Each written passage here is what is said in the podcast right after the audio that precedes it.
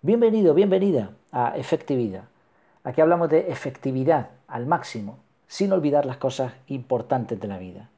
Y una de esas cosas es reflexionar, claro que sí, es imprescindible. La reflexión de hoy se titula Se ha perdido la señal GPS. Bueno, seguro que las siglas al ser inglés se pronuncian de una forma mucho más correcta que la que yo he usado.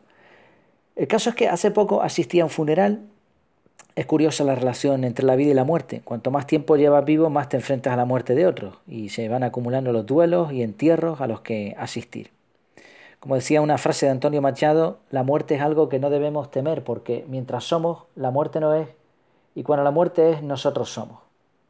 Pero bueno, el caso es que a muchos nos toca apoyar a los familiares y ahí estábamos, un grupo de personas escuchando a un buen amigo del difunto que daba un breve discurso intentando realzar las cualidades del amigo y familiar perdido, al mismo tiempo que procuraba consolar y transmitir esperanza.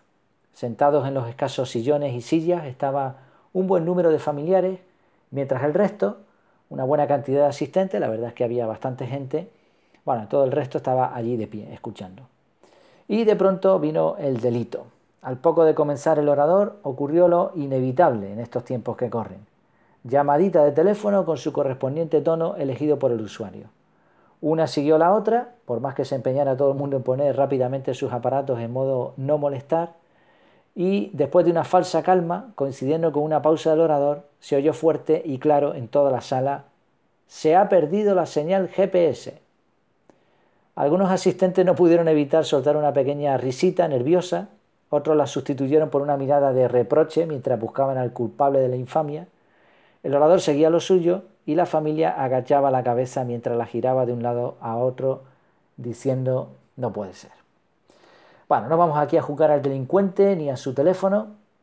Quizá era un allegado que no pudo asistir o que pudo asistir a duras penas gracias a los mapas de Google y al famoso GPS. Tampoco se pueden condenar las risas de algunos. No sé si a ti te ha pasado, pero bueno, los mejores chistes se cuentan en los velatorios. Parece ser que la tristeza del momento confunde a nuestro cerebro que busca escapatorias inconscientemente.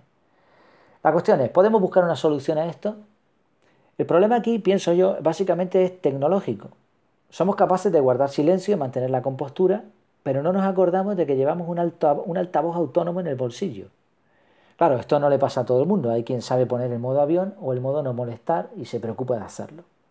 Pero ¿es esto tan sencillo como parece? Permíteme un par de preguntas. ¿Qué sucede si tienes configurada una alarma y el móvil está en modo no molestar?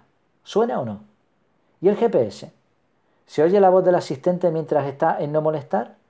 ¿Provocará el modo avión precisamente que se pierda la señal?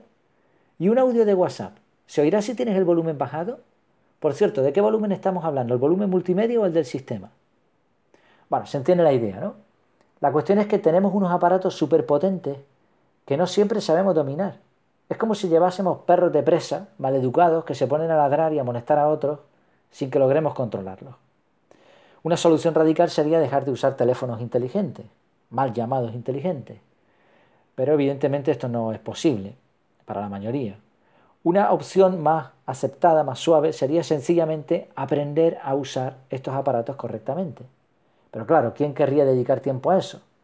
La realidad es que no queremos perder tiempo en leer manuales ni en tomar cursos. Vivimos cada vez más en la cultura de dame eso que ya me arreglaré yo. Después pasa lo que pasa.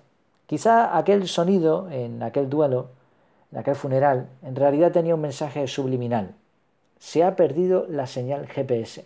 Igual no se refería al GPS, Global Positioning System, Sistema Global de Posicionamiento. A lo mejor estaba señalando un déficit en otro sistema de posicionamiento que no depende de satélite. Uno más antiguo, inherente al ser humano, su conciencia, esa brújula interna que nos guía y nos dice lo que está bien y lo que no. A lo mejor resulta que tanto aparatejo nos está volviendo locos y estemos perdiendo la cobertura. ¿Y a ti? ¿Te funciona el GPS? Me despido. Espero que te haya, que te haya gustado esta reflexión. Tienes en la, esta misma entrada en efectividad.es en la sección de reflexiones y luego tienes la otra sección, el blog, en donde tienes artículos más centrados en temas de efectividad. Espero que te haya gustado, como te decía, yo me despido, hasta la próxima, que lo pases muy bien.